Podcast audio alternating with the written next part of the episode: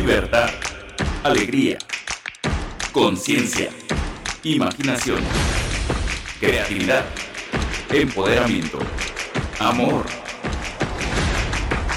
Esto es Amar Abierto con Lidia Pérez. ¡Bravo!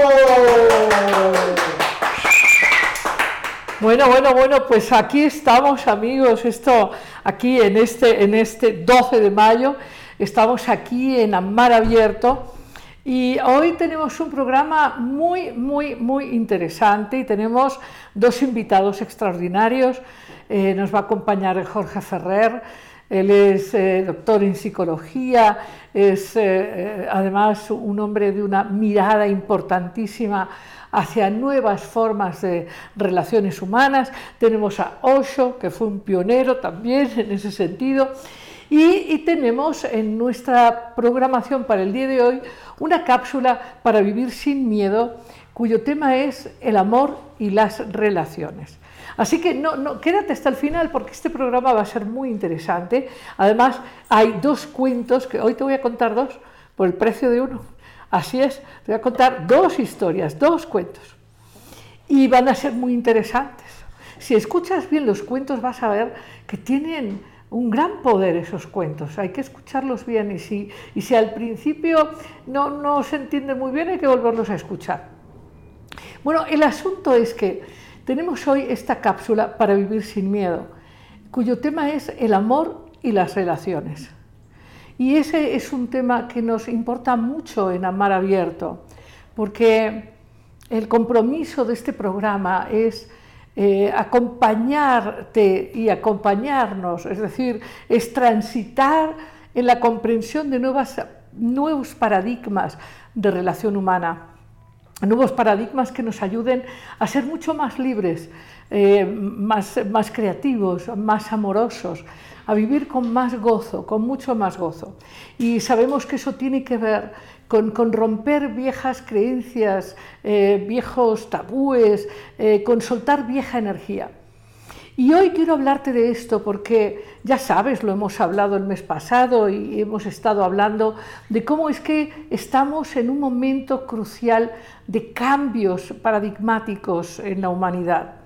Uno de los grandes cambios, lo debes haber sentido y vivido de manera poderosa, uno de los grandes cambios protagonizados por este gran, eh, este gran amo de los infiernos, por Plutón, es el rompimiento del arquetipo de la autoridad.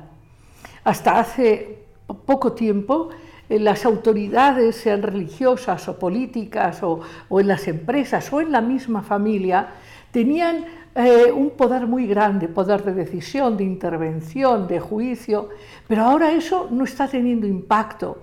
Ya, nadie se asusta y nadie piensa que hay gente infalible. Eh, pensamos que todos los seres humanos tienen dones, pero ningún ser humano tiene algún don que permita humillar, maltratar, dominar o someter a otros. Y este cambio ha sido muy fuerte, muy fuerte. Así que estos castigos y estas imposiciones que antes se tomaban de manera natural, hoy, hoy no tienen impacto. Pensemos, por ejemplo, apenas hace unos siglos en los castigos de la Inquisición. Es verdad que hoy sigue habiendo fuerzas o intereses políticos y que a lo mejor hoy no se quema la gente con, fuego físico, eh, sigue, habiendo en las redes, pues sí, eh, presiones políticas y demás, pero, pero, pero la humanidad ya estamos más evolucionados, ya, ya no nos creemos las mentiras eh, eh, a primera vista, ya sabemos que el mundo es complejo, que hay fuerzas polarizadas, que, no puedes estar solo de un lado, que, necesitas eh, salirte de tomar partidos, estar en un extremo o en el otro, que lo que hay que tener son principios, valores y enfoques propios y que, eso nos hace salir de este sistema de, de temor, de de disminución de nuestra propia potencialidad. Pero te quiero contar esto porque, hablando de relaciones, en la vieja energía y, en el viejo paradigma de las relaciones humanas, estaba esta necesidad de ser completado por el otro, es decir, las mujeres necesitaban un hombre para ser completadas y los hombres necesitaban una mujer para ser completados. Pero eso ya, eso ya no, no funciona, tan no funciona que las relaciones eh, amorosas de noviazgo, de pareja, eh, eh, ya no, no funcionan de la misma manera. ¿Por qué? Porque ahora tanto hombres como mujeres se completan a sí mismos, de manera que las relaciones no están dadas por carencia, por dependencia, idealmente, no quiero yo decir que no, todavía, todavía hay muchísimas relaciones sufrientes, eh, dolorosas, eh, terribles, eh, hay mucha codependencia todavía, pero, pero, estas relaciones de codependencia, de sometimiento, de encadenamiento, de enjuiciamiento, de castigo, esas relaciones forman parte de la vieja energía. Y en Amar Abierto te, quiero, te queremos proponer que te abras a esta nueva energía eh, que está acompañando la evolución de la humanidad de una manera tan poderosa y tan esperanzadora. Eh, la nueva energía tiene que ver con que tú ya estás completo. Y si tú eliges vivir acompañado, con un otro, con una otra, con quien tú elijas vivir, tiene que ser desde la preferencia y tiene que ser desde la libertad. Porque cuando tú pides promesas anticipadas a alguien que quiere vivir contigo, eh, cuando estás desde tu temor a perder el amor o el cariño, cuestionando la fidelidad y a qué hora llegas y a dónde vas y qué haces y cómo vistes, y en realidad esa es una relación de control. Así que para vivir sin miedo, y hoy hablando del amor y las relaciones, te quiero recordar que una cosa es el amor y otra cosa son las relaciones. Porque hay relaciones que son amorosas, fantásticas, que expanden a quienes eh, las, las generan y las experimentan, pero hay relaciones que son tremendamente dolorosas, que son debilitantes, aburridas, eh, y que fomentan el miedo. Son estas relaciones de enjuiciamiento, de control, de dependencia, eh, de tú tienes que hacer esto, no, tú tienes que hacer esto otro, en relaciones en donde no fluye el amor. Son relaciones más bien inspiradas por un miedo cerval, a no quedarse solo, a estar incompleto, eh, en fin, a, a qué va a decir la gente si no tengo pareja. Pero para entender esta propuesta de la nueva energía, te quiero decir que lo primero que hay que entender es que en el viejo paradigma y en la vieja eh, energía, en los seres humanos tenían que eh, rendirse a una otra autoridad, ya, sea el cura del pueblo, el boticario, el presidente municipal, en fin, eh, la familia. Así que había, había un guion de vida que había que cumplir, estudiar, casarse, tener hijos, etc. Eh, esto ya no es así. Eh, la necesidad ya no es esa. Eh, nos preguntamos, bueno, ¿qué podríamos hacer si, si, vivimos con alguien por preferencia, por gusto, por placer y luego ya no funciona? ¿Qué va a pasar con los niños? Bueno, yo quiero recordaros que cuando erais niños, todos los seres humanos hemos tenido experiencias de ver a nuestros padres pelearse y, a veces los niños preferirían muchas veces que sus padres se separaran para poder vivir en paz con uno o con otro, pero no en medio de estas peleas. Quiero decir con esto que a veces los niños se han tomado como excusa para ese famoso miedo de nuestra propia dependencia o codependencia. Estas relaciones donde está el salvador y el salvado, que intercambian roles, como si no fueran seres completos, como si no pudieran experimentar el mundo plenamente por sí mismos. Entonces, e, este, esta apertura a nueva energía es una energía en donde las relaciones se viven sí desde el amor, desde el respeto, desde la responsabilidad propia. Eh, eh, se viven las relaciones desde la preferencia y el gusto, no desde la necesidad. Y para, para poder vivir así, hay que entender algo que por más que lo pensamos y sentimos y tratamos de comprender, nos cuesta todavía. La relación más importante de amor que vas a tener en esta vida y quizás en otras es la relación contigo mismo. Para poder tener una relación bonita con otra persona, una relación que sea libre, que sea placentera, que sea abundante, que sea auténtica, para poder tener intimidad con otro, para poder aceptar a otro, eh, expresar ternura, eh, cercanía, honestidad emocional, lo primero es que tienes que establecer una experiencia profunda de intimidad contigo mismo. ¿Y qué es eso de la intimidad consigo mismo? A veces, a veces veo que hoy todavía en resabios y remanentes de la vieja energía, hay, personas que están viviendo solas porque ya están prácticamente eh, eh, encaminadas a la nueva energía, pero todavía tienen esta cosa de, chin, es que estoy solo porque, porque algo hay mal en mí, porque pues no soy agradable o nadie me elige. O...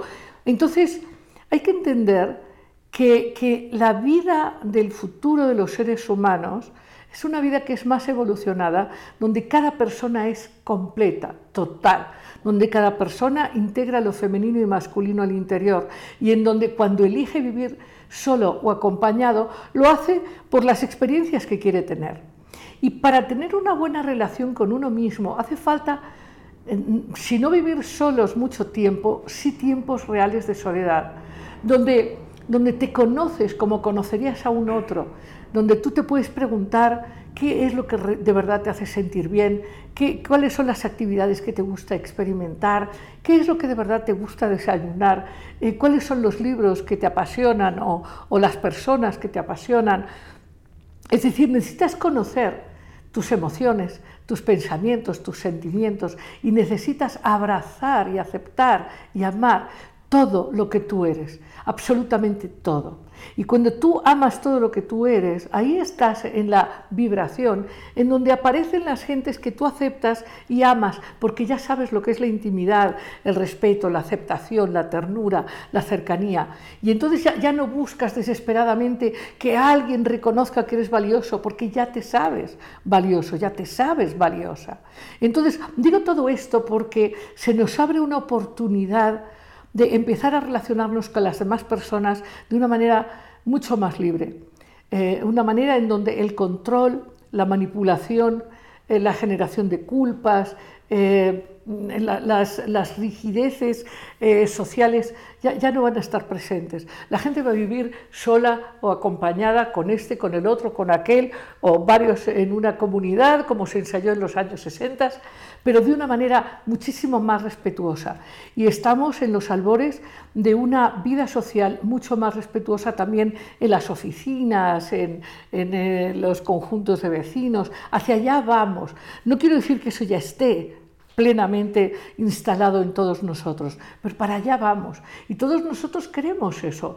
Todos nosotros ya, no queremos guerras, ya no queremos ni guerras en el planeta ni guerras en, las, en los domicilios. Ya, que, ya queremos seguridad, eh, plenitud real, plenitud real, donde no rechazamos nada de lo humano ni de la vida por eso tenemos inspiración y expiración y tenemos el frente y, la espalda, en fin, la vida es compleja, pero necesitamos entenderla y aceptarla plenamente. Con esto quiero decir que lo que es relevante desde el punto de vista de amar abierto, lo que, es relevante es que tus relaciones sean amorosas. No, basta tener relaciones, hay que tener buenas relaciones. Y las buenas relaciones tienen una fuente que es el respeto profundo por quien eres, el disfrute de quien eres, la intimidad contigo mismo, contigo misma. Y bueno, este es este, esta cápsula para vivir sin miedo, porque ahora mismo vamos a hablar con Jorge Ferrer. Él, ha publicado un libro muy interesante eh, que se llama eh, eh, Monogamia, Poligamia, Novogamia. O sea, Vamos a hablar con él justamente de cómo están cambiando los modelos relacionales. Y claro, no es que esté todo resuelto, pero lo que sí está resuelto es que cada uno tiene que elegir qué es lo que verdaderamente quiere y cómo lo quiere. Y entender que eh, casados para toda la vida quizás es, un límite, es, es un condicionamiento que a lo mejor ya eh, dado a nuestra época, a lo mejor ya no es para todos, ¿no? a lo mejor es solo para algunos. Pero vamos a explorar esto, invitamos inmediatamente a Jorge Ferrer, eh, él está en otra ciudad, está en Barcelona, vamos a, tener una comunicación muy interesante y después ya sabes, cuentos sin cuento.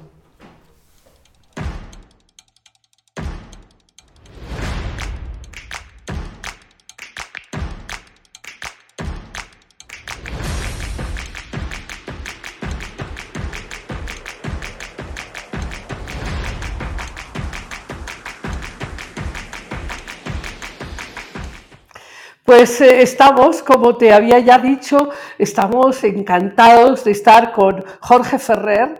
Él, ya sabes, él es doctor en psicología y es además un gran investigador. Ha estado en California eh, dirigiendo durante más de 20 años cursos sobre psicología transpersonal, eh, religiones comparadas, en fin pues él, mismo nos va a contar muchas de estas exploraciones, investigaciones y hoy, hoy queremos sobre todo centrarnos en un tema polémico que, está abordando en sus últimos libros y pues eh, Jorge, muy bienvenido, muy bienvenido. Pues muchas gracias, es un placer estar aquí Lidia, eh, así que nada, estoy, estoy en tus diestras manos eh, para responder a tus preguntas y hablar de lo que tú quieras hablar. Sí, eh, bueno, ya ves, esto es a mar abierto y como en todos los programas tenemos también un invitado del más allá, que es aquí Osho, que bueno, también ha sido un gran viajero eh, de rompimiento de paradigmas. Ahora, te voy a decir, eh, he leído muy atentamente tus libros, muy atentamente, y también te acuerdas el de espiritualidad creativa que publicaste hace tiempo, en fin. Mm. Y yo creo que, eh, bueno, vamos a entrar rapidísimo en la polémica de este texto publicado en español que está a disposición ya para todo el mundo, que se llama Monogamia, Poliamor o Novogamia, en donde tú planteas un problema que todo el mundo conoce. Y el problema que todo el mundo conoce es que las relaciones humanas eh, están eh, generando mucho dolor, eh, y están como decepcionando las búsquedas esenciales. Es decir, eh, la mayoría de la gente busca relacionarse para experimentar el amor. Pero parecería que algo, algo no estamos comprendiendo, que en vez de amor hay infidelidad, engaño, desilusión, en fin, traición. Y entonces tú lo que planteas es que el sistema monogámico quizás es un sistema que ya no esté funcionando. Tú dices, bueno, la tesis que tú planteas es, la monogamia es la herencia de un sistema económico patriarcal que nos está encorsetando y que entonces esto no funciona.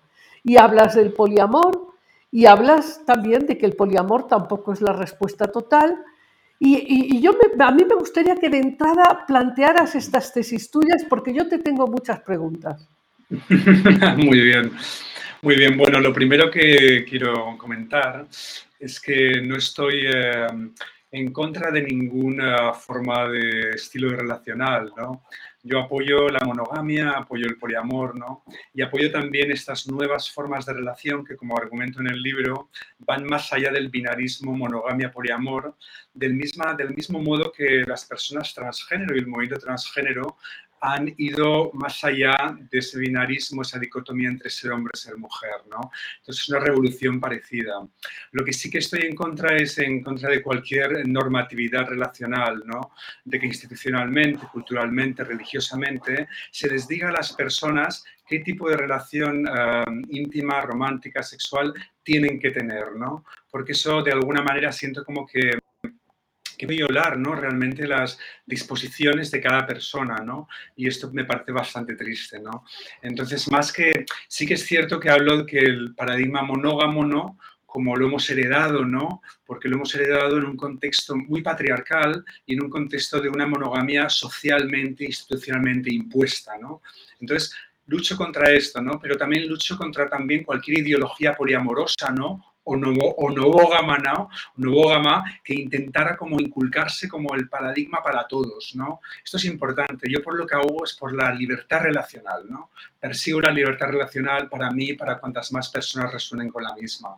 Esto quizás como, como introducción y eh, te paso la palabra para ir matizando. Sí, yo, yo, yo, personalmente creo que una de las distinciones que no hemos logrado hacer todavía es la distinción entre amor y relaciones. Es decir, eh, comprender que no todas las relaciones son amorosas, eso es evidente, ¿no? hay muchísimas relaciones que son verdaderamente dañinas y, hay relaciones que sí son amorosas y que sí eh, nutren a las personas que están en la relación. Entonces, distinguir relación de, amor me parece que sería un, paso importantísimo. Ahora, En la monogamia hay, eh, de acuerdo a la cultura generalizada, está la expectativa de que la fidelidad, la continuidad, eh, genera una forma de estabilidad y capacidad de profundizar que no siempre es real, porque no siempre establecer una relación de largo tiempo hace que la gente profundice.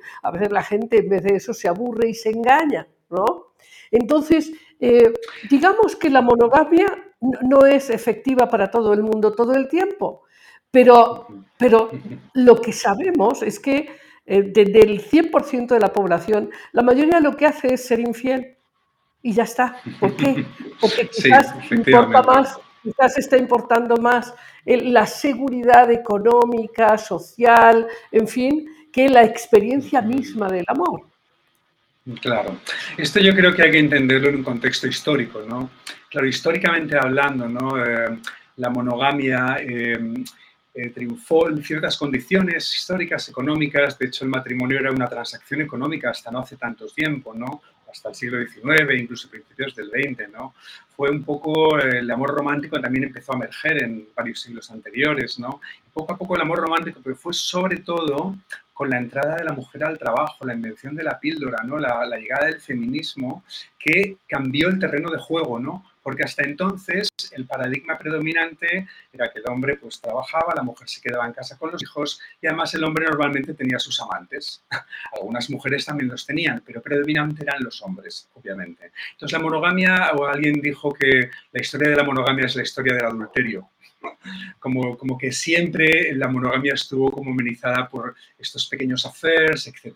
Lo que pasa es que hoy en día, por un lado, hay estadísticas, estudios estadísticos que se conocen muchísimo más el número de, de de adulterios, y por otro lado parece que van creciendo, no solo de los hombres, sino también de las mujeres. Entonces es un paradigma que perteneció a unas condiciones histórico-económicas de género que hoy en día ya han cambiado. Entonces, por eso hay que escrutinizarlo, hay que eh, buscar alternativas, ¿no? Porque muchas y muchas personas lo que hacen es ir de monogamia en serie, que es el nuevo paradigma, ¿no? Se enamoran, entonces está la, la, cascada neuroquímica de tres años del enamoramiento, más o menos, y cuando bajan esos niveles del cerebro, pues cambian de pareja. Es como están enamorados de estar enamorados más de estar enamorados de la otra persona, aunque hay una confusión, ¿no? Ah, esto también, sí, dime, dime. No, no, no, que, vamos, te decía yo que detrás de, todo este, de toda esta exploración que estás haciendo y proponiendo está el tema del dolor de la traición o el dolor del abandono, el dolor de la ilusión del amor perfecto, ¿no? Porque, porque hay un tema aquí complejo y es, vale, eh, ok, solamente creo yo que personas muy crecidas e independientes, que no requieren ser sostenidas por otro, pueden explorar, ser libres eh, y relacionarse cuando necesitan de una manera o de la otra. Pero en una sociedad con necesidades de madurez no resueltas, esto se puede volver muy complejo. Por ejemplo, ¿qué pasa con alguien que decide eh, pues en vez de engañar a su mujer, decirle, oye, tengamos una relación abierta, seamos poliamorosos y entonces tengamos la discreción necesaria para que nuestros hijos no se sientan inseguros, etcétera. ¿Qué opinas? Bueno, esto es algo que cada vez está ocurriendo más. Ah, desde luego, por ejemplo, en la zona de la Bahía de San Francisco, en California, donde viví 23 años, está, está bastante la orden del día. En Estados Unidos, cada vez más parejas socialmente monógamas entre ellos se llaman parejas monogamish, eh, que lo que dicen es que, bueno, somos monógamos, pero se dan a uno al otro ciertas libertades, ¿no? Por ejemplo, cuando viajan a convenciones, cuando viajan a otros países, pues se dan ciertas libertades y muchas de estas parejas monógamas dicen que les hay a seguir juntos, ¿no? porque a lo mejor han estado ya 3, 5, 10, 15 años juntos, la pasión sexual ha acabado, tienen deseos sexuales distintos, incompatibilidades sexuales, pero quieren seguir juntos porque se quieren, ¿no? Se quieren. Entonces, esa apertura de la pareja, que para muchas personas obviamente es un gran desafío porque se pueden despertar los celos, el sentido de posesión, todas estas cosas, ¿no? E incluso violencia de género, obviamente, ¿no? Que es una de las grandes tragedias, ¿no? En todo este tema, ¿no? Pues eh, muchas de estas personas se dan cuenta, como tú dices, ¿no? Si tienen el crecimiento de inteligencia emocional, inteligencia comunicativa, ¿no? Un trabajo personal hecho, ¿no? en el que no hay unos miedos, por ejemplo, de abandono muy fuertes o traumas y heridas sexoafectivas muy fuertes, pueden permitirse esto y lo que reportan, lo que nos dicen es que les ayuda a seguir juntos más tiempo ¿no? y vencen un poco la monogamia en serie, que es el paradigma predominante hoy en día, sobre todo en Europa, Estados Unidos, no sé cómo será en México, ¿no? que la gente va cambiando de pareja como cambiar de chaqueta. Ahora, tú, dime, para, que entendamos bien, porque eh, no, creo que no todo el mundo entiende la diferencia entre el poliamor o la infidelidad, o eh, el estilo harén, que es muy propio de los mundos latinos, donde el hombre pues tiene su segunda, tercera casa, les llaman capillitas, ¿no? La primera es la catedral, las otras son las capillitas, pero ¿qué diferencia hay entre una relación de este estilo, que es súper extendida en Latinoamérica, en fin, eh, o una relación de poliamor. ¿Cómo sería esa diferencia? Bueno, la diferencia es clara, la diferencia es que en el poliamor eh, una o las dos personas de la pareja tienen eh, relaciones simultáneas con sexoafectivas, pueden ser sexuales, pueden ser románticas, afectivas, a veces pueden ser afectivas pero no sexuales, a veces sexuales pero no románticas, hay un gran, un gran espectro de posibilidades, pero la clave es que esto ocurre con el consentimiento y el conocimiento de todas las partes. Eh, eso es lo que lo diferencia de la infidelidad y del engaño, ¿no? en el que las personas a la vieja usanza, que es lo que se ha hecho durante siglos y probablemente milenios, tienen todo eso, pero sin el conocimiento y el consentimiento y la aprobación de su pareja. Entonces ahí es donde se causa el gran dolor en la traición, ¿no? Cuando la persona engañada pues descubre ¿no? el adulterio o cuando el adúltero pues acaba confesando ¿no? el engaño en terapia de parejas. ¿no?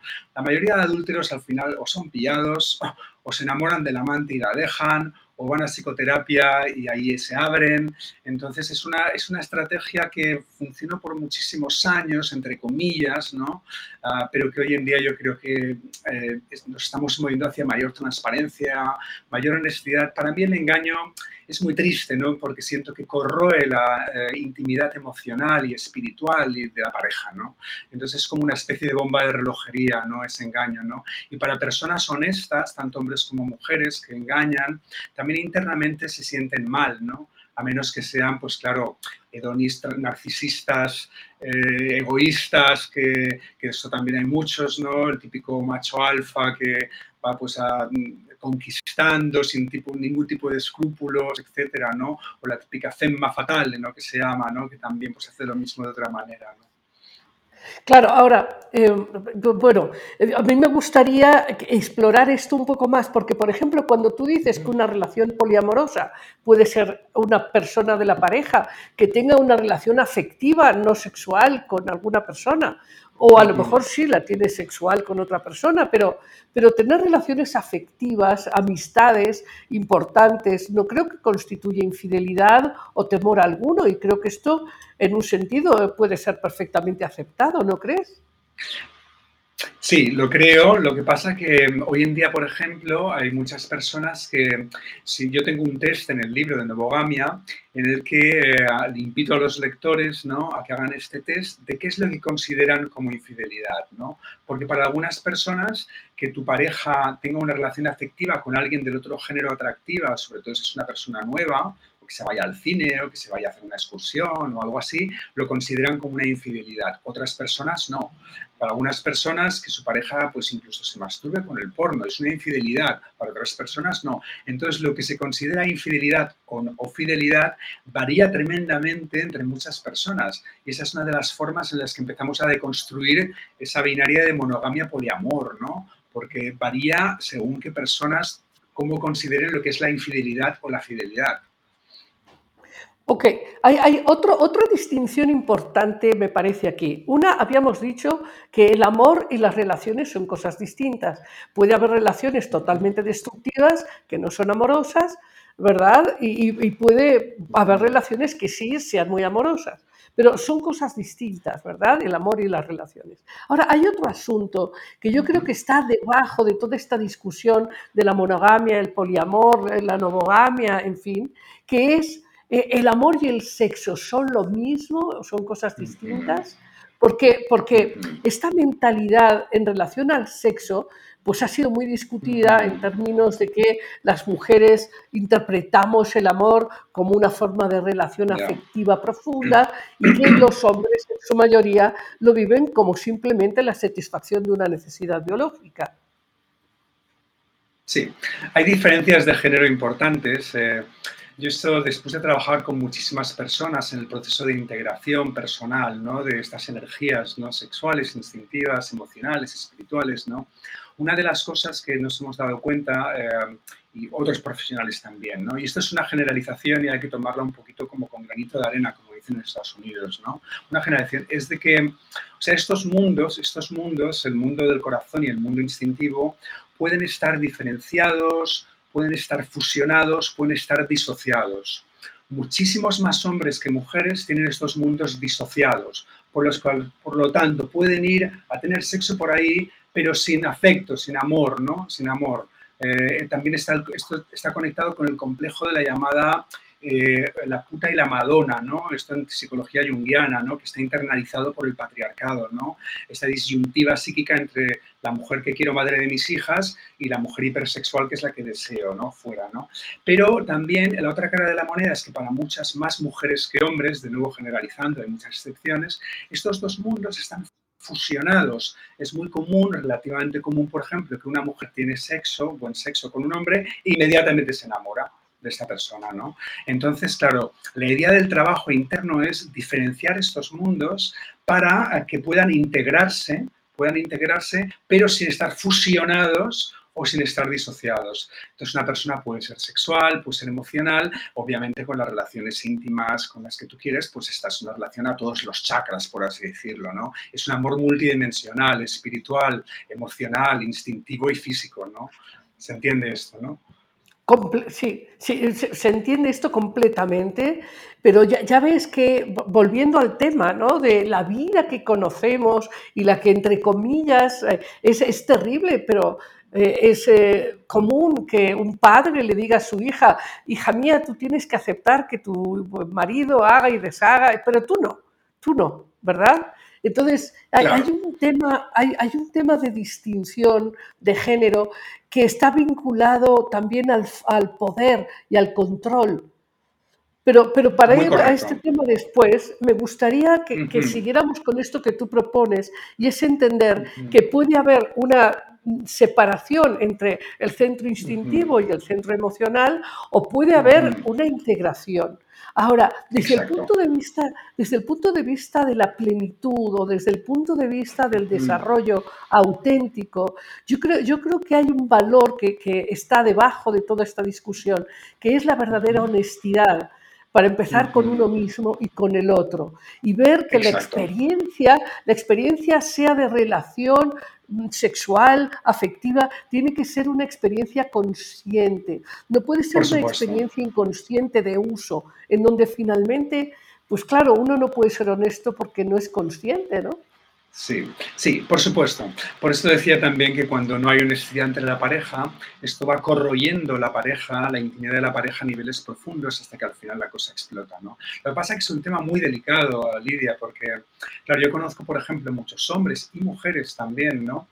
Que ellas y ellos dicen, ostras, estoy en un momento de mi vida personal, quiero a mi pareja, no la quiero dejar, pero me gustaría tener relaciones sexuales o me acabo de enamorar de, un compañero o compañera de trabajo y, para mí me está dando algo muy importante, pero no quiero dejar a mi pareja. No son honestos muchas veces porque tienen miedo de dos cosas. Una, de que si se lo dicen a su compañero o compañero, eh, se alejarán de ellos, que querrán dejar la relación, por ejemplo, algo se perderá de la magia de ese contenedor, ¿no?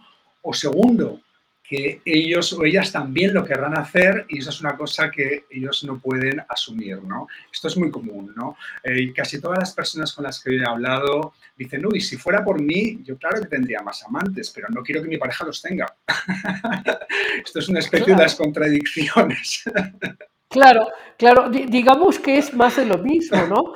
Eh, nada más que ahora un poco más visto, porque antes, en esta separación clarísima que había del mundo femenino y del mundo masculino, pues eh, las mujeres no se enteraban, pero hoy, hoy está todo a la vista, entonces esta, como, esta relación tipo embudo, lo ancho para mí, lo estrecho para el otro, pues eso ya no va. Efectivamente. Y, esto, y esto conecta con lo que estabas diciendo hace un momento, que es eso lo que se llama el doble rasero patriarcal, ¿no?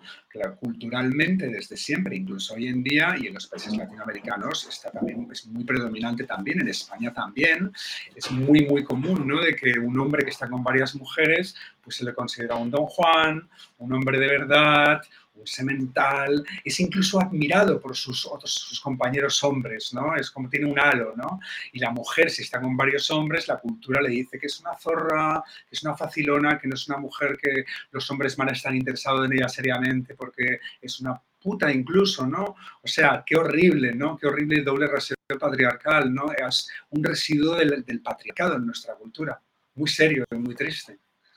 Sí, bueno, y, además también está toda esta distinción educativa y, también, digamos, eh, eh, propia de que probablemente la mujer no sienta tanta, eh, tanta importancia o tanto interés en el sexo por sí mismo como por la intimidad o la interacción afectiva. También eso es una distinción. ¿O crees tú que es solamente cultural?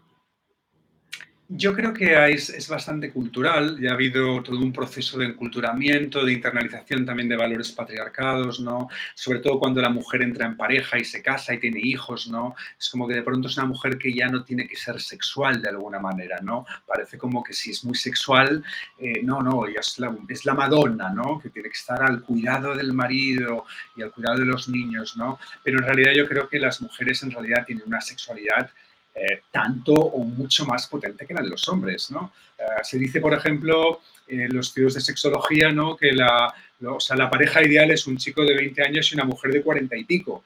De hecho, la mujer eh, llega como al pico del deseo sexual y la potencia sexual a los 40, 40 y pico, mientras que el hombre es a los 18, 19, 20, 25 y después va para abajo. Entonces, yo creo que muchas mujeres también, también maduras, también reconectan y sobre todo cuando se han empezado a liberar del peso del patriarcado, ¿no? De hecho, gran parte de la liberación de la mujer ha sido un empoderamiento de la mujer y de su criatura sexual, ¿no? Reconocer su instinto, su deseo, su libido, ¿no? Esto ha sido gran parte del movimiento también feminista, ¿no? De, decir a la mujer, tú eres un ser sexual también y tienes el derecho, tanto como el hombre, a vivir tu sexualidad de una manera sana, autónoma y libre.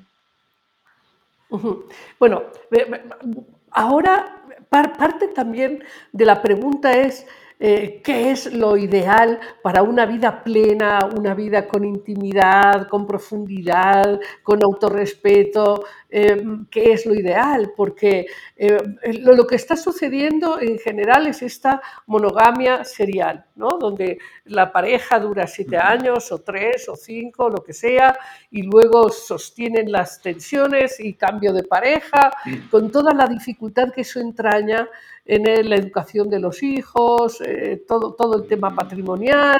O sea, hay, hay, hay, en nuestra sociedad actual hay muchísima tensión al respecto de valores y elementos que ahora mismo están en discusión. ¿no?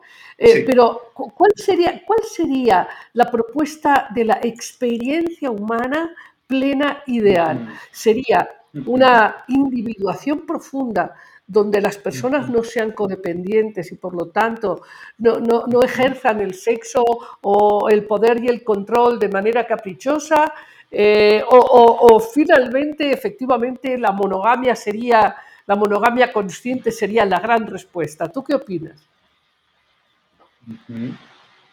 Bueno, es una pregunta muy buena, Lidia, y tiene muchas, muchas vertientes, ¿no?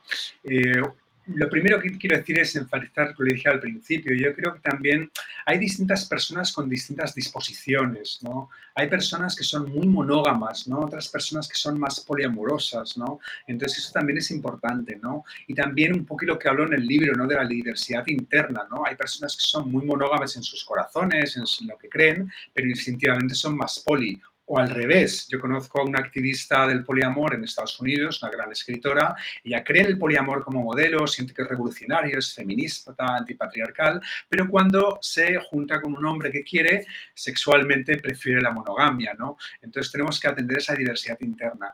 No creo que haya un, un solo modelo yo creo que de lo que se trata es de abrir el abanico de opciones legítimas, socialmente apoyadas, ¿no? Para que cada persona en ese abanico de opciones, ¿no? Como que tenemos muchas filosofías, ¿no? Por ejemplo, tenemos muchos deportes, tenemos muchas opciones, ¿no? Pero ¿por qué en las relaciones solo es una, ¿no? Entonces, abrir ese abanico de posibilidades para que cada persona, ¿no? Y cada pareja, ¿no? O cada triada, pues encuentre el tipo de relación que en cada momento de su evolución personal, ¿no? Individual como pareja, ¿no?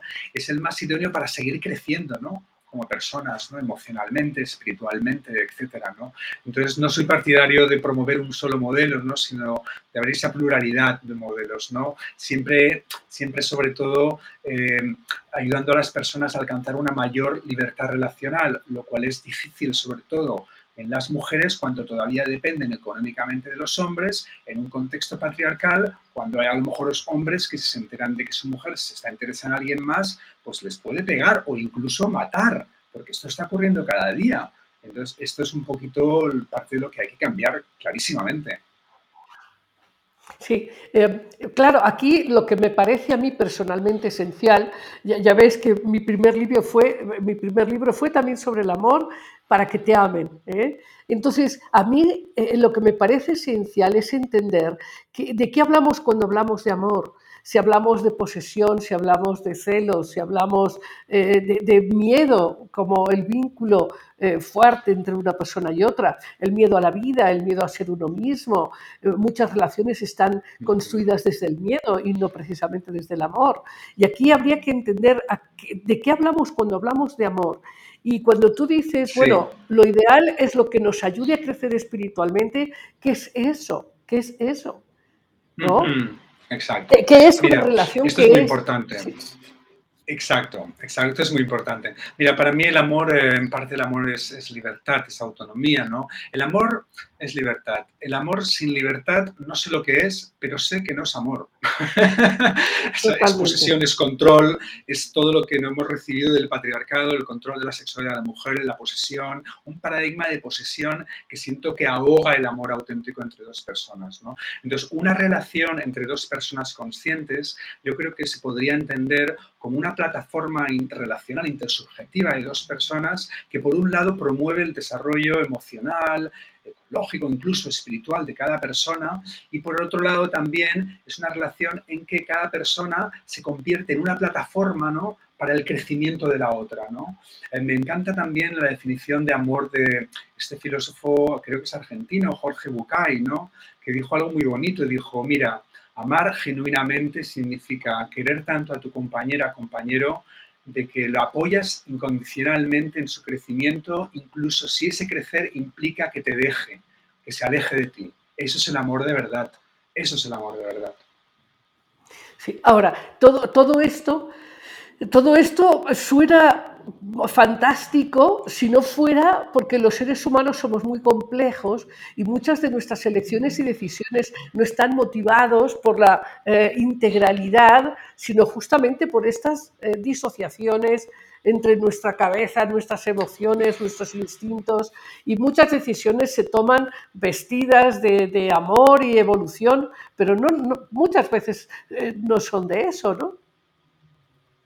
Claro, claro, además es importante recordar, ¿no? Que nadie, nadie, nadie hemos tenido papás, padres perfectos, ¿no? Todos crecemos con heridas de, de omisión, de afecto de comisión, de, que nos, de algo, ¿no? De algún tipo de trauma, ¿no? Entonces, por eso es tan, tan importante, ¿no? El trabajo personal, ¿no? El trabajo personal para ir un poquito, pues, uh, rellenando esos huecos, ¿no? Rellenando esos huecos y que no, y que no los carguemos en la pareja, ¿no? Que nuestro miedo al abandono, por ejemplo, porque nuestra mamá no estuvo presente en algunos momentos evolutivos muy puntuales, muy importantes, ¿no? No hagan, no hagan de que... Eh, pues eh, carguemos ese miedo en la pareja y entonces pues... Eh... Sí, sí, te oigo. Oye, te dejé de oír. Ah, vale, yo te oigo sí, ahora. A veces sí. a veces estoy un poquito entrecortada, pero sí. Ajá, muy bien, muy bien. Eh, tú, tú, me estabas, eh, estábamos abordando este tema, ¿no? De, de, las carencias de infancia y cómo impactan en las relaciones y cómo muchas veces las elecciones que tomamos. Voy a ponerte un ejemplo. Vamos, en, en, en ejemplos de la vida cotidiana, que tú tienes muchos, y vamos a hablar de ellos para, para explicar más claramente. Eh, eh, si una persona tiene un conflicto con su pareja, el que sea, eh, un conflicto económico o un conflicto de atención, un conflicto... Los conflictos de las parejas ya sabes que son básicamente cinco, el económico, el sexual, el del tiempo, el de la educación de los hijos, el de las relaciones con las familias, ¿no? Muy bien. Vamos a suponer que una pareja tiene un conflicto y entonces en vez de resolverlo, se fugan y entonces tienen otra relación. Esto no se podría llamar poliamor, se tendría que llamar negación del propio conflicto e incapaz de resolver. bueno, depende. O, o no. Depende, depende. Vamos a ver. Si hay consentimiento y aprobación de las dos personas que vayan con otras tal, es poliamor. Eh, consentimiento y conocimiento es poliamor. Lo que pasa, lo que tú apuntas es una distinción muy buena, interesante, en el sentido de que no es lo mismo abrir la pareja desde un estadio, pues, que nos queremos, que van las cosas bien, pero, pero tenemos curiosidades, tenemos inquietudes que nuestra pareja no las puede responder, que abrir la pareja como un escape, ¿no? De como nuestra pareja es un desastre, eh, no nos entendemos, vamos a ver si abriéndola la solucionamos. Es muy distinto, ¿no? Entonces, muchas veces cuando han venido parejas a mi consulta o incluso amistades, les digo, yo creo que es muy importante, sobre todo, trabajar en vuestra conexión. Les doy ejercicios, por ejemplo, también de reconectar sexualmente, eh, como también como en, en fortalecer su vínculo a nivel primario, a nivel sexual, a nivel emocional, antes de abrir la pareja porque si la abren desde, esa, desde ese estado, se va a crear muchísimas inseguridades y miedos. Si la abres desde un lugar con una plataforma, con unas raíces, eso es lo ideal. Entonces se puede abrir la pareja sin tanto miedo, inseguridad, etc.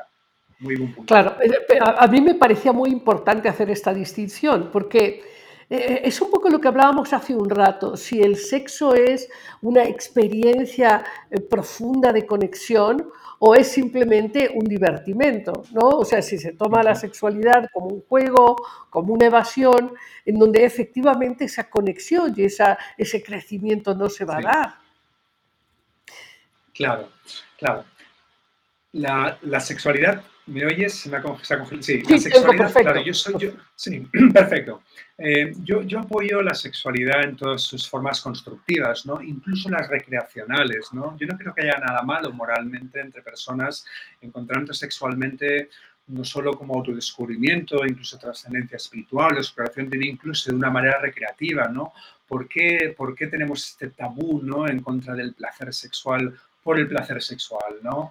Eh, por, vamos a restaurantes y tenemos mucho placer estético comiendo y disfrutamos en masajes, porque en lo sexual de pronto eso ya no, es, otra, es otro lastre de unos paradigmas anteriores, una hipoteca de paradigmas anteriores, ¿no? Pero dicho esto, obviamente, para mí está muy claro que cuanto más abierto una persona va al encuentro sexual, ese encuentro sexual se abre un poco lo que llama un poco el, el arte del eros, ¿no? Y el eros es una apertura al misterio de la vida. La energía sexual es energía de vida, es la fuente de vida. Todos hemos nacido de un acto sexual de nuestros padres, ¿no? Es nuestro origen, ¿no? Entonces, si no confiamos y respetamos nuestro origen, ¿en qué podemos confiar, no?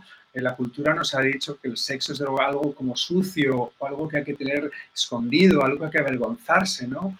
Y está conectado con la energía de la vida y por tanto es sagrada, la energía de la vida es sagrada, la vida es sagrada, la sexualidad está íntimamente conectada con la vida, por tanto la sexualidad es sagrada. Bueno, me parece muy importante este tipo de discusión y desde luego estos planteamientos que pones sobre la mesa para discutir eh, jóvenes y no tan jóvenes, porque hay, aquí temas centrales en toda esta discusión, hay temas centrales. Uno es el, sexo, otro es la comprensión de qué llamamos amor, pero también estos temas que cargamos como patrones de control, de dominio, más bien de dominación, eh, de posesividad, que, que, hacen que se nos confundan eh, nuestros criterios, porque Eh, nosotros podemos pensar que el sexo es maravilloso, pero si tenemos una gran eh, disposición a controlar o a poseer, o hay mucho miedo a la pérdida, hay mucho miedo al abandono o a la traición, todo, todo eso se confunde y a la hora de tomar las decisiones tenemos argumentaciones muy cabales de, no, eso está mal, eso está mal, ¿no? Claro, claro. Todavía en el Sí. mundo, todavía en el mundo, todavía en el mundo, Jorge, tú lo sabes mejor que nadie, hay Mm. eh, tantísima violencia en contra de la sexualidad. Todavía hay mujeres Sí. mutiladas o, o hay Sí. esta cosa de los matrimonios con apenas niñas púberes Sí. eh, que son usadas. Entonces hay, hay, eh, hay una mezcla.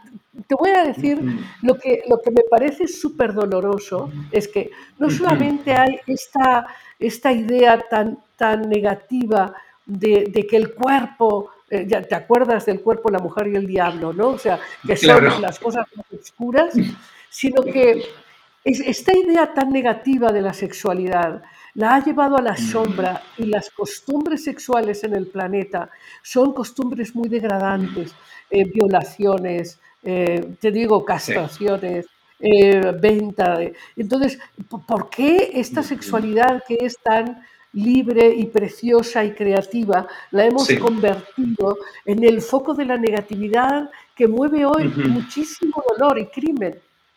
Sí, sí. Vamos a ver, históricamente eh, la monogamia, el control de la sexualidad de la mujer vinieron en mano de mano privada Sí, y de, y de la agricultura, ¿no? Hasta la agricultura éramos personas nómadas y de hecho hay muchos pueblos indígenas nómadas en que se vive la sexualidad de una manera mucho más libre todavía hoy en día, indígenas, ¿no?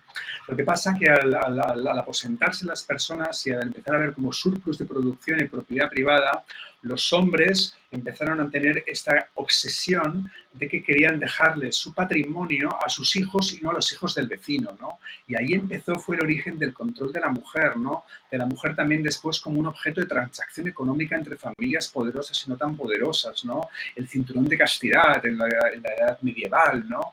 Eh, cosas ya delirantes, ¿no? Y de ahí, de ahí todo, todavía viene sobre todo en las llamadas culturas de honor, ¿no?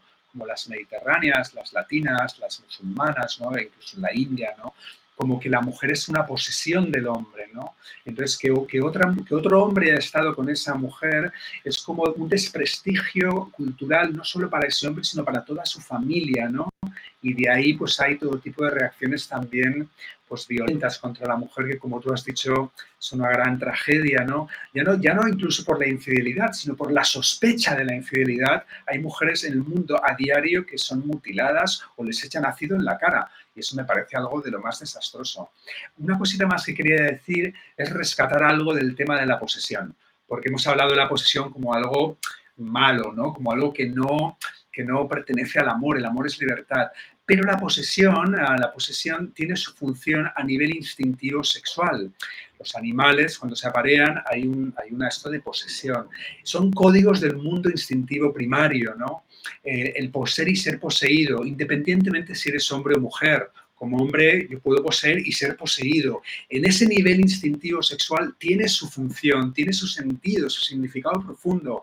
El problema es cuando se, cristaliza, por así decirlo, al siguiente nivel emocional la persona empieza a querer poseer a otra persona emocionalmente y como persona, ¿no? Pues mi propiedad, que ya no puede ni salir a la calle, a lo mejor, ni a pasear con otro hombre porque es mi mujer, ¿no? Eso es un gran problema. Sí, bueno, pero aquí tenemos, tenemos un, un conflicto muy importante que es, si, si, no entendemos la sexualidad de manera limpia y espontánea, como, como una función más de nuestra vitalidad, de nuestra biología, de, de lo que somos corporalmente, si hay esta, esta mirada tan oscura y tan, tan reprimida y tan escondida y, y, la cultura en general lleva la sexualidad a la sombra, es muy difícil vivirla de manera natural y que las decisiones sean eh, de verdad eh, sabias, inteligentes, porque están motivadas Exacto. por mucha vergüenza, por mucha culpa, por mucho secreto, etcétera, ¿no? Claro, por eso es tan importante hoy en día todo este movimiento que existe, hay cantidad de literatura al respecto y muchas personas cada siendo talleres de Tantra, por ejemplo, también en México, en muchos lugares, ¿no? Este movimiento de integrar la sexualidad y la espiritualidad, ¿no? O reintegrarlas, por así decirlo, ¿no? En realidad para mí es la misma energía, la energía de la vida, la energía de la conciencia, ¿no? Es el mismo misterio energético, ¿no? Pero en dos lados distintos. Recordemos, por ejemplo, los grandes místicos, ¿no? Santa Teresa, Hildegard, ¿no? Cuando las personas en el misticismo, en la espiritualidad van suficientemente altas, el sentido de lo extático y lo erótico emerge, ¿no? Sexualmente también, cuando uno realmente se sumerge realmente en la energía sexual, más allá de condicionamientos y heridas, ¿no? Y conecta con la energía sexual como energía de vida, el sentido de lo sagrado emerge también, ¿no? Es como, yo es como una especie de cinta de Moebius, ¿no? Que un lado llega, llega al otro, ¿no? Entonces, esta integración yo creo que para cada vez más personas es muy importante y es parte de lo que hay que hacer a nivel también cultural, a todos los niveles.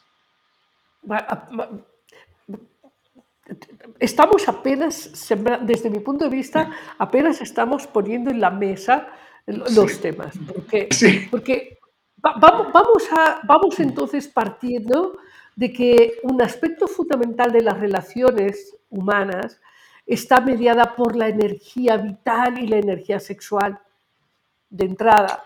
Y podemos entender también para ti, para mí, para todos nuestros amigos que ahora mismo están participando y opinando y demás, que esta energía sexual no necesariamente es la energía genital, no, no es necesariamente una energía que se tenga que verter genitalmente, pero digamos que las relaciones están mediadas por esta energía de atracción, de polaridad sexual. Entre cualquier tipo de hombres, mujeres, da igual. Ahora, el punto aquí es que e, este, este, este, digamos, este ejercicio de la vida consciente y es el ejercicio de la vida sexual consciente, es un tema que requiere cierta maduración, porque, por ejemplo, te digo, esta energía sexual, ¿no? que, que Schopenhauer diría que nos arrastra a todos más allá de nuestra capacidad de pensar, esta energía sexual eh, ejercida, por ejemplo, por niñas o por niños, tiene consecuencias que no son precisamente gratas o agradables para la vida de, los, de estas personas.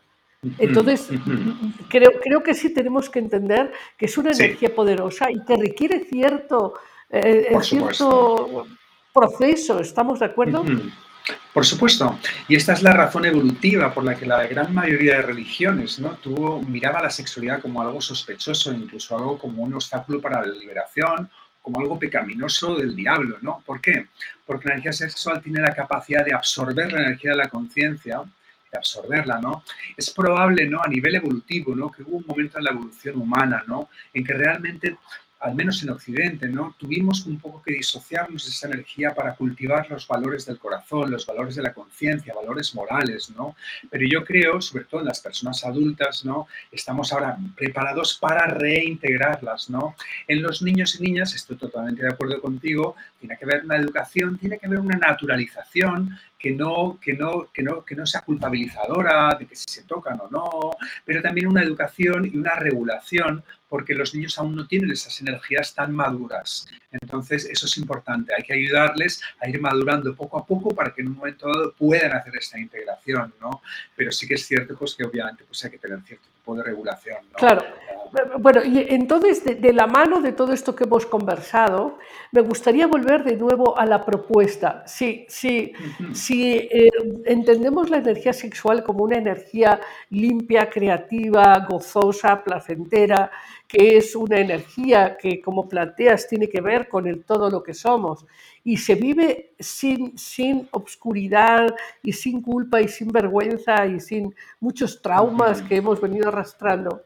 Entonces, la, la discusión sobre cómo ejercerla en nuestra pareja se vuelve mucho más claro. plausible.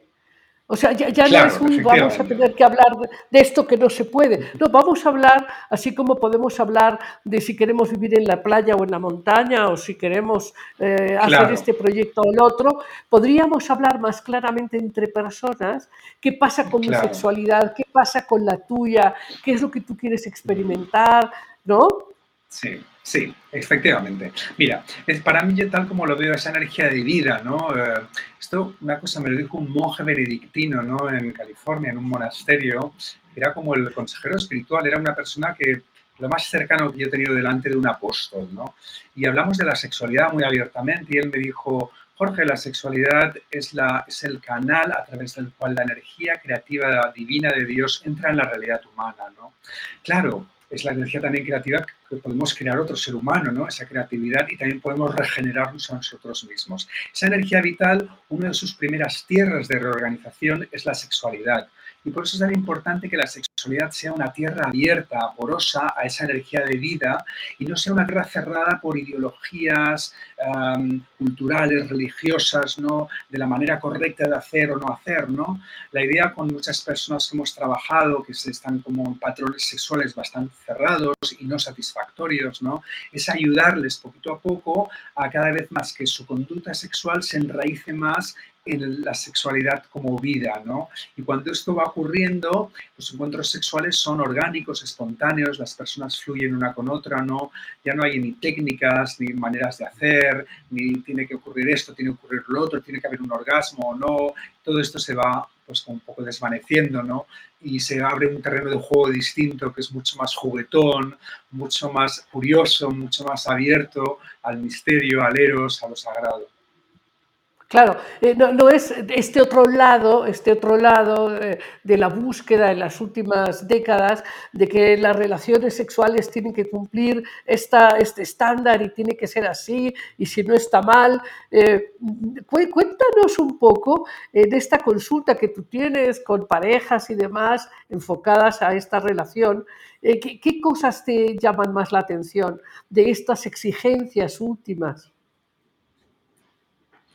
Sí, claro. Eh, bien, pasan muchas cosas con las parejas, ¿no? Pasa de todo, ¿no? Yo trato con parejas también que, por ejemplo, están intentando abrir la relación y tienen dificultades, les ayudo a que hagan, pues, pactos muy, muy, muy conscientes, ¿no? Y que también, eh, pues también entiendan las necesidades, limitaciones de cada una de las dos personas, vayan poco a poco, ¿no? Pero muchas parejas que tienen conflictos hoy en día normalmente es porque el sexo ya no es lo que era y el sexo también no es solo sexo y placer, es una cosa que regenera, ¿no? A la persona, ¿no? Una de las cosas que más escuchamos los terapeutas de pareja con, con las personas infieles o que han sido adúlteras, después de hablar de cosas y cosas, últimamente dicen, ¿sabes qué? Lo hice para sentirme viva o vivo, porque no podía más. Estaba ya, me sentía atrapada, vitalmente atrapada, enquistada, y es que no podía más. Entonces hay algo como muy vital, muy regenerador ¿no? en todo esto. Entonces también es ayudar a las personas, también cuando han sido infieles, a entender que la infidelidad es un potencial, ¿no? Para muchas personas es como alguien se ha sido infiel, aquí se acaba la relación, etcétera, ¿no? Pero las personas más maduras y conscientes pueden entender qué ha ocurrido aquí, ¿no? Vamos a entender las necesidades profundas de mi pareja, ¿no? Y aquí se puede crear una plataforma de crecimiento tremendo para las dos personas, ¿no? Las personas parejas que sobreviven, ¿no? Una infidelidad y la enfocan como una oportunidad de crecimiento, se hacen muchísimo más fuertes y normalmente a veces también reconectan más a nivel sexual y de muchas otras maneras, ¿no? A ver, ahora no te oigo. A ver. ¿Me oyes, Jorge? No, no me oye ni ahora yo a no él. te oigo. ¿Ahora me oyes? Voy a ver si desconectando y Yo conectando. te escucho bien, ¿eh? Pues yo también estoy conectado y te escucho. A ver, Se perdió su conexión. se perdió, se perdió tu conexión, te reconectas y luego editamos y ya. Sí, sí. Hay que volver a repetir la pregunta. Sí, más deja que regrese él. ¿Eh? Nada más deja que regrese bien. De Sí. hecho, aquí me marca a mí como las, la intensidad de las señales y la de la tengo en roja. La de nosotros estamos en verde. A ver, que nos hable. Hola, ¿ya estás ahí, Jos- Jorge? Hola, hola.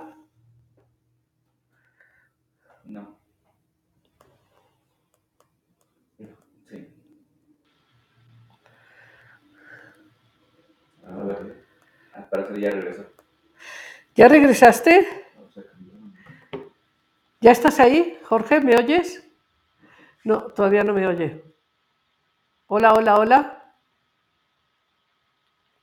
Jorge, Otra vez está en verde. Está mirando. Hola, hola, hola. Lidia, ¿Ya me oyes? Está marcando, creo. Ah. Hola, hola.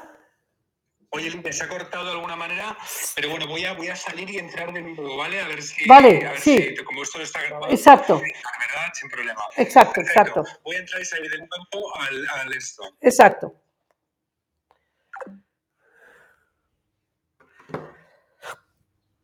Para, nos queda, por si tu horario que dices que tienes, 12 minutos. Sí. Y tenemos de grabación hasta ahora unos 46 ¿Y tenemos qué? minutos de, ¿De qué? de la entrevista. A ver. 46 minutos grabados Ah. de entrevista. Ok. Jorge, ¿ya estás? Ya. Ya ¿Me estamos, oyes? ya estamos, perfecto. Perfecto. Muy bien, Perfecto. perfectamente. Entonces, te, te- te- te voy a volver a hacer la pregunta, ¿no? Eh, bueno, tú con frecuencia atiendes parejas en tu consulta y me gustaría que nos contaras cuáles son eh, estos problemas más frecuentes y cómo los abordas. Sí, bueno, es una pregunta muy amplia, ¿no? Yo creo que uno de los problemas más frecuentes de parejas que han estado juntas monógamamente por bastantes años es que el sexo ya no es lo que era, están insatisfechos, ¿no? También a lo mejor una de las otras, una de las dos personas también ha estado hablando de que le gustaría abrir la pareja o no. Entonces esto es muy importante, ¿no? Pues también entender, eh, darles herramientas, ¿no? Para que si van a abrir la pareja, lo hagan de una manera muy sensible a las necesidades de la otra persona, con unos límites claros. Es muy importante para las parejas que se sientan especiales, ¿no? Que si otra persona tiene pues otro amante, otro tipo, por ejemplo, puede ser una persona pues que está no, no en la misma ciudad donde viven, sino en otro lugar, por ejemplo, ¿no? Este es uno de los aspectos, ¿no? Otro aspecto que comentaba antes era como las personas que han tenido una infidelidad, ¿no? O que han tenido infidelidad y entonces eh, es lo que te decía, ¿no? Como que después de examinar los distintos niveles de las razones, la mayoría te dicen, es que lo hice para sentirme viva, lo hice para sentirme vivo, me estaba sintiendo situación atrapada, enquistada. Y eso también te habla de- del poder de esta energía sexual para, de vida, ¿no? De, de- dar vida a las personas, ¿no? Porque muchas personas se acaban como enquistando, ¿no? En ese tipo de relaciones, ¿no? Sí. Ahora, eh, no, no creo, di- dime tú, porque creo también que con este lado eh, oscuro de la sexualidad, eh, que te digo, eh, el, la- el lado de, del video snuff o de estas cosas extremas de violencia, es- esta, esta liga que hay entre violencia y sexo, o entre juego y sexo, puede ser muy inconsciente. Claro, bueno, es lo que hablábamos antes, sobre todo el tema de violencia y sexo, esto es un gran problema del patriarcado, ¿no? O sea, sí que ha habido algún caso, ¿no? De alguna mujer pegando a un adúltero hombre, pero el 99% de los casos son hombres que abusan o pegan o incluso otro tipo de violencia más seria, como apuntabas a la mujer que ha sido adúltera o que él piensa que ha sido adúltera de esos esquemas, ¿no? O porque la ha visto flirtear en una fiesta con alguien, ¿no? Le arma el gran pollo en casa, ¿no? Esto es muy, esto es muy triste y muy serio, ¿no? Lo que pasa yo aquí cuando me encuentro en estas situaciones, eh, eh, yo también trabajo para empoderar a las mujeres, ¿no? A las mujeres para que salgan de estas situaciones, ¿no? Aquí también, Sí. como tú también sabes, está la dinámica esta bien conocida, ¿no? La dinámica de, de la, la abusada, abusador, ¿no? Que esto también es todo un ciclo, ¿no? Codependiente, ¿no? Que tú también lo conoces Sí, muy bien, claro, ¿no? claro, claro. Oye, y una pregunta, bueno, están llegando muchísimas preguntas que no, no nos va a dar tiempo. eh, para, para eso les recomendamos el libro, ¿no? Este, monogamia, pol- poli- poligamia, no, novogamia. El, el libro se llama, el libro se llama Novogamia, más allá de la monogamia y del poliamor. Sí. Novogamia más allá. De la monogamia y del poliamor. Sí, entonces este libro que está en Amazon, ¿verdad? Me, Sí. dices que está en Amazon. Bueno, Sí. porque ahí podrán, podrán, yo creo que sería muy interesante que este libro lo puedan leer eh, papás, eh, mamás, eh, abuelas, maestras, maestros, para abrir la mente y, y- y no como tú muy bien dices en tu libro, no para condicionar ninguna posición, sino para abrir un poquito la mirada a un tema que ha sido tan escondido. Pero entre las muchas preguntas y eh, es, bueno, ¿qué pasa cuando una pareja eh, se estimula con pornografía? ¿Qué piensas tú? ¿Es algo que, que ennoblece la sexualidad? ¿No? ¿Qué opinas? Claro, todo depende. Esto es muy importante, la pregunta, y de hecho en el libro tengo todo un apartado del impacto de la pornografía y la tecnología moderna sobre las relaciones íntimas. ¿no? Entonces, con la pornografía lo que ocurre es que ha sido alabada por feministas radicales, sex workers, gente de liberación sexual, y ha sido también demonizada, ¿no? Por otro lado, ¿no? Y hay que tener en cuenta que todo depende de contexto, tipo de pornografía e intención, ¿no? Por ejemplo, para una mujer que ha estado reprimida sexualmente toda la vida, ¿no? Pues eh, que, una, que otra amiga le dé unos vídeos pornográficos hechos por directoras mujeres con atención al sexo femenino puede ser tremendamente liberador y empoderarla para tener relaciones sexuales, ¿no? Hay muchas parejas también, ¿no? O bueno, antes de ir ahí, o un hombre, por ejemplo, eh, puede estar muy esclavizado con la pornografía, ¿no? Pues masturbándose a diario, quedándose desvitalizado, sin creatividad, además aprendiendo conductas denigrantes, ¿no? Sobre la mujer viendo por porno patriarcal, ¿no? En las parejas, y de eso también hay muchos estudios empíricos, ¿no? Eh, depende mucho. Hay muchas parejas que han usado el porno, pues, como para reavivar su relación sexual, para aprender nuevas cosas, nuevas posturas, nuevas maneras de tener sexualidad. Incluso hay parejas que viendo el pornografía, pues se han dado cuenta que uno o el otro pues no son tan heterosexuales como creían y empiezan a sentirse curioso hacia otro tipo de experiencias, ¿no? Pero claro, eso es importante, eh, de nuevo, lo del tipo de porno, la intención, ¿no? Eh, por ejemplo, si se ve mucho porno patriarcal, ¿no? Eso pues también puede reforzar, ¿no? conductas sexuales patriarcales y denigrantes hacia la mujer que yo creo que es mejor que eh, evitarlas. Claro. Ahora, aquí, aquí entonces volvemos a lo esencial. Lo esencial es la libertad y la conciencia con la que cada persona toma sus decisiones en honestidad con otra. Y eso generaría unas posibilidades pues, eh, muy grandes para cada persona según su intención, su búsqueda existencial, sus intereses reales. Y como tú decías, a lo mejor los intereses de una persona en una etapa de la vida pues no son los mismos en otra etapa de la vida.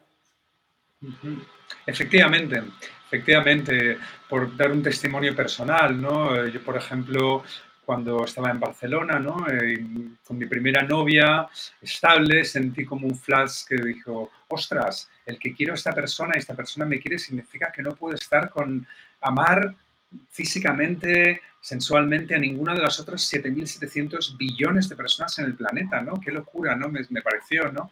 Pero después, eh, bueno, tuve un periodo de exploraciones poliamorosas en California, tras el cual también estuve casi 10 años en relaciones más monógamas, ¿no? Y en medio de un periodo de celibato de tres años aromántico y asexual, ¿no?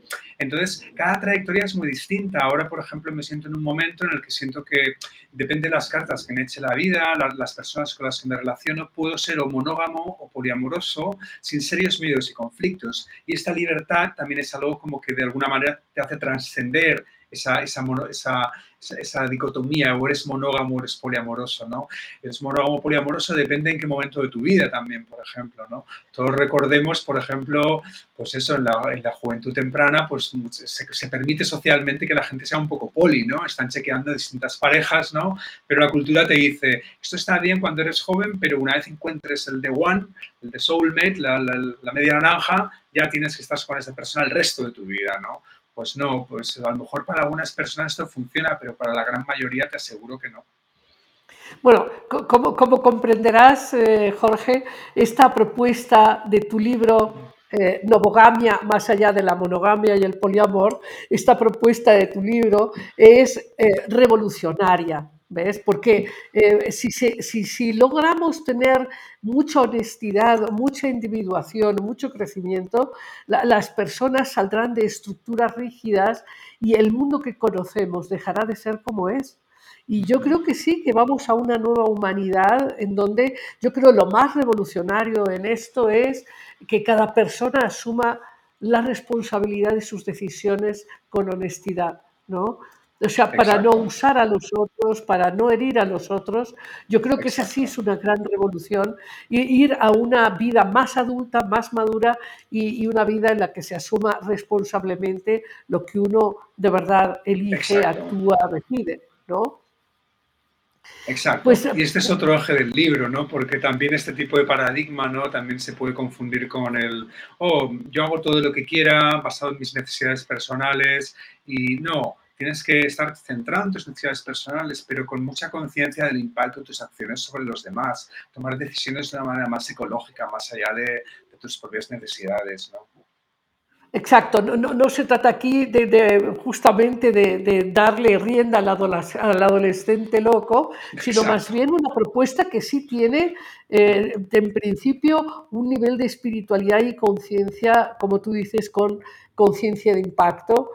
Y lo, que, y lo que sí creo que, que puede ser de una gran sanación para toda la humanidad es entender que la, que- que la sexualidad es una energía de conexión, de, de interacción que es absolutamente luminosa. Yo creo que eso sí, Sí. puede ser enormemente, enormemente Sí, liberador. sí. Pues, pues muchísimas gracias, Jorge, por, por estar aquí presente en Amar Abierto. Ya ves, tenemos esta propuesta de ir a más conciencia, a más libertad, a más eh, capacidad de responder. Entonces, pues muchísimas gracias por tu presencia y ya nos están preguntando muchas cosas, ya te iré pasando preguntas, pero eh, que dónde se puede encontrar el libro, pues el libro Novogamia, más allá de la monogamia y el poliamor, está en Amazon, que es yo creo la forma más eh, rápida ¿no? de, Sí, además está, está, en, está en versión Kindle también, porque desde México supongo el envío desde España tiene unos gastos, pero en versión Kindle yo creo que es lo más barato y accesible inmediatamente. Ah, Muy bien, pues un gran abrazo y, y- y adelante con la revolución. Pues muchísimas gracias, Lidia. Te felicito por tu programa y bueno, felicito a todos los oyentes que han estado aquí escuchando, ¿no? Estas ideas un poquito quizás, pues a lo mejor, pues no muy culturalmente aceptadas, pero eh, siento que he sentido la energía de mucha mente abierta, de mucho corazón abierto en este, en este rato contigo. Muchísimas Un gran gracias. abrazo, un gran abrazo. Hasta muy pronto. Y amigos, nos vamos, nos vamos ahora a cuentos sin cuento.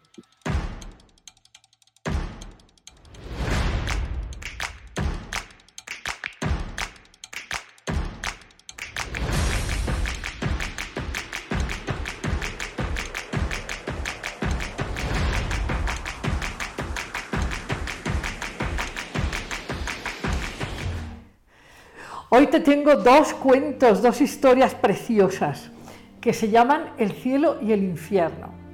Esta, eh, la primera historia ocurre en Japón. Eh, y la historia pasó hace muchos cientos de años. Eh, cuentan que eh, un día llega a ver al maestro Hakuin, eh, llega un samurái, así muy, muy puesto en su vestimenta militar, y le dice, maestro, ¿dónde está el cielo? ¿Dónde está el infierno? ¿Dónde están las puertas que conducen? Y el maestro le dice, ¿y tú quién eres? Yo, yo soy un samurái, jefe de samuráis. Hasta el mismo emperador me reconoce. ¿Qué va, hombre? Tú eres un pordiosero. En ese momento el samurái coge un sable, está a punto de cortarle el cuello y el maestro le dice, ese es el infierno. Entonces el guerrero guarda la espada y el maestro le dice, ese es el cielo. Y hasta aquí el cuento del cielo y el infierno. Pero te voy a contar otro. Este otro cuento del cielo y el infierno tuvo que ver en la China antigua. Y cuentan que eh, un hombre le preguntó también a un maestro, en este caso un maestro chino, qué era el cielo y qué era el infierno. Y entonces el maestro le dijo, acompáñame, te voy a enseñar algo. Y lo llevó a una habitación donde estaban personajes eh, llenos de sufrimiento, personajes que estaban sentados en torno a una mesa donde había grandes manjares, eh, mucho arroz y, y, carnero, y había mucha comida, pero estaban sentados en una mesa que era muy grande con cucharas muy, muy largas. Y entonces, claro, Pues no, había mucha comida, pero no la podían comer, porque no, no, no daba el espacio para tomar la comida y metérsela en la boca. Entonces eso era claramente el infierno.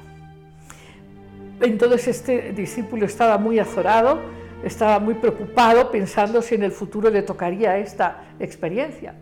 Y entonces el maestro le dijo, no te preocupes, nos vamos a ir a otro lugar. Y lo llevó a otra habitación. Ya saben que los maestros hacen cosas muy mágicas. ¿Cómo es que generó el maestro esa experiencia? No sabemos. Entonces lo llevó a otro, a otro salón donde aquí estaban muy felices todos. ¿Por qué?